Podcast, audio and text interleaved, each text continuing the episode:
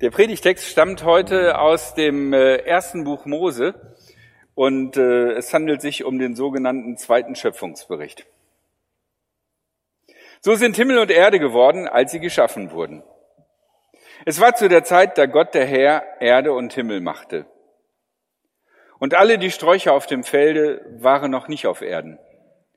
Und all das Kraut auf dem Feld war noch nicht gewachsen. Denn Gott der Herr hatte noch nicht regnen lassen auf Erden. Und kein Mensch war da, der das Land bebaute.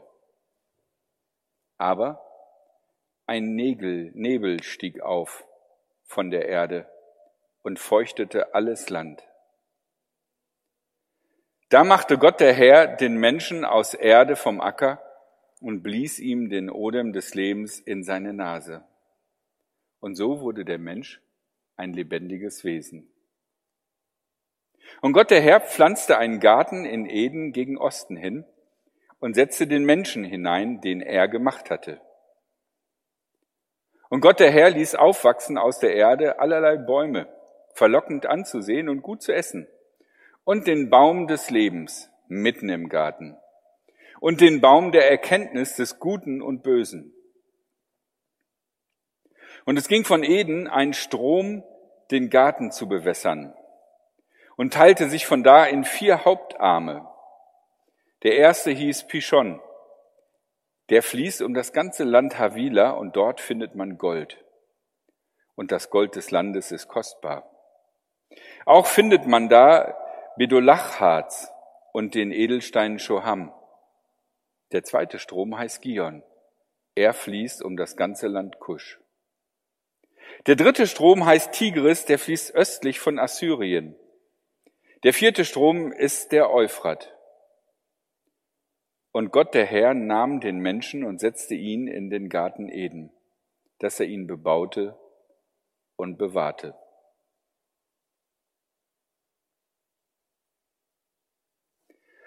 Manche Dinge werden mit der Zeit uncool, weil sie nicht mehr in die sich geänderte Zeit hineinpassen. Ich lese total gern Science Fiction und einer meiner Lieblingsautoren ist William Gibson. Und es gibt eine total coole Geschichte von ihm, die er in den 80er Jahren geschrieben hat, der nemetische Johnny. Der kann Computerprogramme und Daten über ein Interface in seinem Kopf speichern. Und in so ein Gehirn geht ja eine ganze Menge rein. Er kann hunderte von Megabyte speichern. Und an dieser Stelle hört die Geschichte auf, cool zu sein hunderte von Megabyte. Ich meine, das kriegst du ja auf jeden winzigen USB-Stick drauf, den du für fünf Euro im Konsum kriegst. Ähm, da ist die ganze Sache vorbei. Und wie kommt man an die Daten ran? WLAN? Nein, der spricht das. Der rattert also die Daten runter und du musst das dann mit einem Audiotape irgendwie aufnehmen. Da merkt man, okay, es war's, es ist Science Fiction oder genauer gesagt, es war Science Fiction. Es war damals cool und man hat gedacht, wow, cool, hunderte von Megabyte. Ich kann mich noch an die Zeiten erinnern, wo acht Megabyte schon voll der Hammer waren. Und äh, aber jetzt denkst du sanft, milde, lächelnd, ach ja. Ich finde, so ganz klein bisschen geht's einem auch mit dem Schöpfungsbericht, mit dem zweiten. Gott knetet den Menschen mit seinen Fingern aus Lehm. Echt jetzt? Er setzt im Baum einen Baum in den Garten und dieser Baum hat Früchte, die einen erkennen lassen, was gut und böse ist. Okay, was für eine Frucht soll das sein? Und stellt euch mal die Auswirkungen vor, wenn es diesen Baum gäbe. Wir Pfarrer werden arbeitslos. All die Predigten würden sich zum großen Teil äh, erledigen. Und dann gibt es dann noch den Baum des Lebens. Ja, was für eine Art von Baum ist das jetzt genau? Das regeneriert deine beschädigte DNA oder wie soll das funktionieren? Und musst du das regelmäßig essen oder wenn du einmal da reingebissen hast, dann bist du unsterblich? Nach unseren heutigen Maßstäben klingt die zweite Schöpfungsbericht wie ein schönes, naives Märchen. Aber Vorsicht! Diese Geschichte hat uns Sachen zu erzählen, da können uns heute, uns heutigen Menschen, die wir hier sitzen und in dieser Welt sind, hören und sehen vergehen. Und einige dieser Dinge möchte ich euch erzählen. Und das werde ich versuchen, ganz schnell zu machen, weil ja, die Zeit knapp ist. Das erste ist, Israel ist nicht der Mittelpunkt der Gottesgeschichte allein. Auch wenn Israel das auserwählte Volk ist und wenn der Berg Zion, der da bei Jerusalem ist, äh, als Zentrum gesehen wird, wo Gott wieder, der Messias wiederkommt und ganz viel passiert, der Garten Eden ist nicht in Palästina und nicht zufällig auf dem Berg Zion, neben dem Berg Zion oder irgendwie unterhalb von Jerusalem, sondern er ist irgendwo anders. Tja, wo ist er eigentlich? Hm. Gar nicht so einfach. Zwei der Flüsse, die ersten beiden, kann man nicht so genau verifizieren, wo die sein sollen. Tigris und Euphrat sind bekannt. Also fängt die Geschichte der Menschheit irgendwo im Zweistromland an. Das ist äh, ungefähr heutiges Syrien, heutiger Irak. Israel ist nicht der Anfangspunkt der Menschheit, sondern der Garten Eden liegt ganz woanders. Das finde ich ist eine enorm wichtige Botschaft, die wir heute unbedingt als Menschheit hören müssen. Eine wichtige Botschaft an alle, die meinen, dass ihr kleines Stück rotziges Land auf dieser Welt mit ihren kulturellen Eigenarten großartiger, toller, bedeutender und wichtiger ist als all die anderen Stücke Land, die von irgendwelchen anderen Leuten mit Eigenarten bewohnt werden. Wenn irgendjemand anfängt zu meinen, dass seine Situation, sein Ort, seine Art, Dinge zu tun, viel, viel genialer ist, als wie alle anderen es tun, so fängt Wahnsinn an. So fängt Krieg an. So fängt Vernichtung an. So fängt Leid an. Unsägliches Leid. Und wir haben es im letzten Jahrhundert in Deutschland selber erlebt, was es bedeutet, wenn man meint, die eigene Eigenart würde die Welt beherrschen dürfen. Wir sind nicht der Mittelpunkt der Welt und nicht der Mittelpunkt der Geschichte Gottes.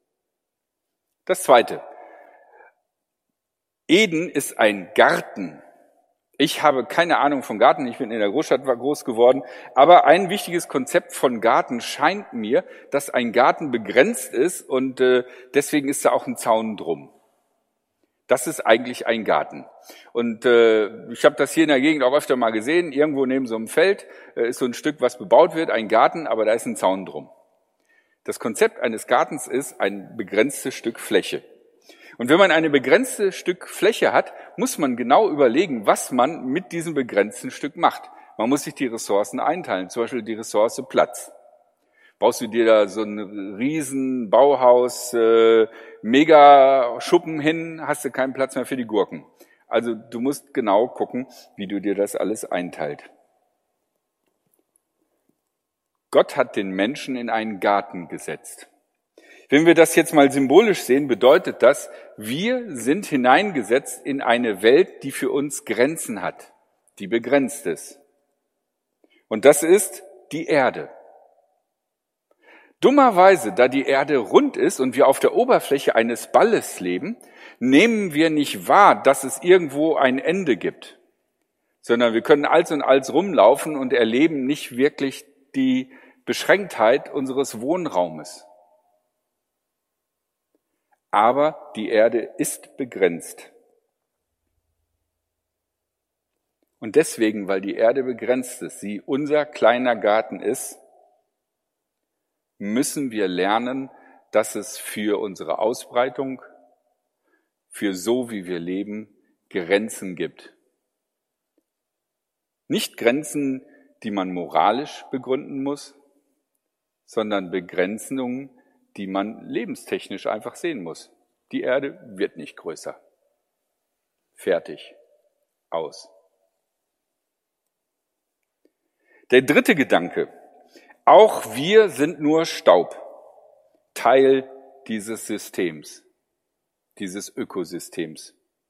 Gott macht den Menschen aus Lehm. Das ist eine sehr kindliche Vorstellung, aber die Botschaft dahinter ist, wir sind aus dem gleichen Stoff gemacht wie alles andere auch. Wir sind nicht irgendwie drüber, göttlicher, majestätischer. Wir sind gemacht aus dem gleichen Stoff wie Kakerlaken. Oder stell dir irgendein Tier vor, was du unangenehm findest. Wir kämpfen um unser Leben. Wir versuchen uns zu vermehren, zu ernähren. Und wenn man uns zerquetscht, sind wir tot. Wir sind Teil des Ökosystems. Und ich denke, SARS-CoV-2 macht uns das ganz deutlich, dass die Allmachtsfantasien, die wir zum Teil haben, durch einen Mikroorganismus, von dem man noch nicht mal sagen kann, lebt ein Virus oder lebt ein Virus nicht, weil er ja keinen Stoffwechsel hat, ähm, dass so einer uns schon so easy in die Knie zwingen kann. Und das war SARS-CoV-2. Vielleicht kommt auch noch drei und vier.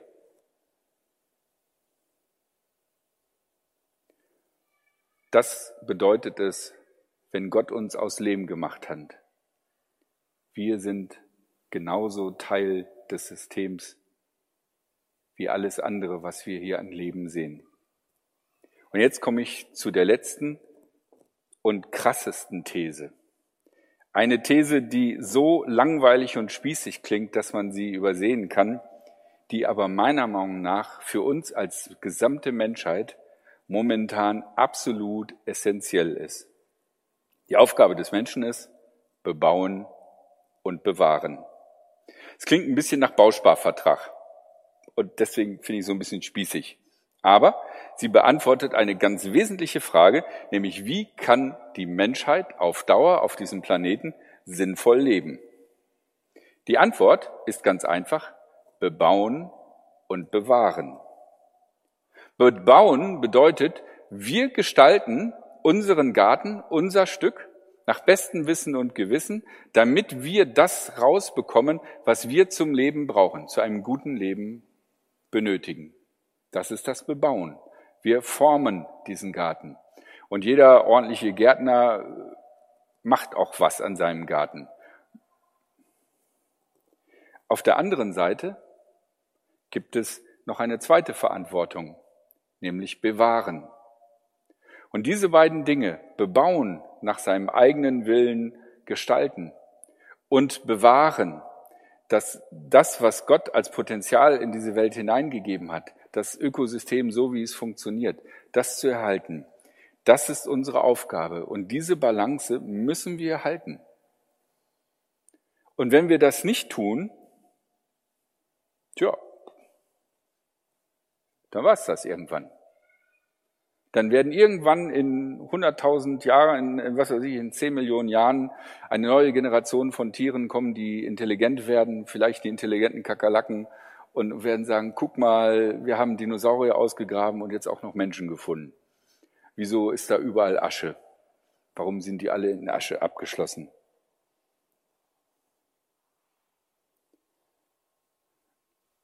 Wenn man guckt, was für Bilder in dieser Schöpfungsgeschichte stehen, finde ich, ist die ganze Sache hochaktuell. Und die Aussagen dieser Schöpfungsgeschichte sind aus einem Kontext heraus, wo die Menschen noch nicht so viele waren, sondern nur noch ein Bruchteil von dem waren, was wir waren. Und es noch so viel Wildnis und so wie Gott es hinterlassen hat, gegeben hat auf dieser Erde. Aus welchem Blickwinkel wir die Welt auch betrachten. Ich glaube, wenn wir uns ein bisschen Zeit nehmen, können wir sehen, dass die Welt großartig geschaffen ist. Die Farben und Formen können einen doch umhauen. Allein schon die Fische der Tiefsee kann doch einen schon vollkommen begeistern, obwohl man die eigentlich nicht sieht, weil die so tief im Dunkeln sind, dass sie fast unsichtbar sind.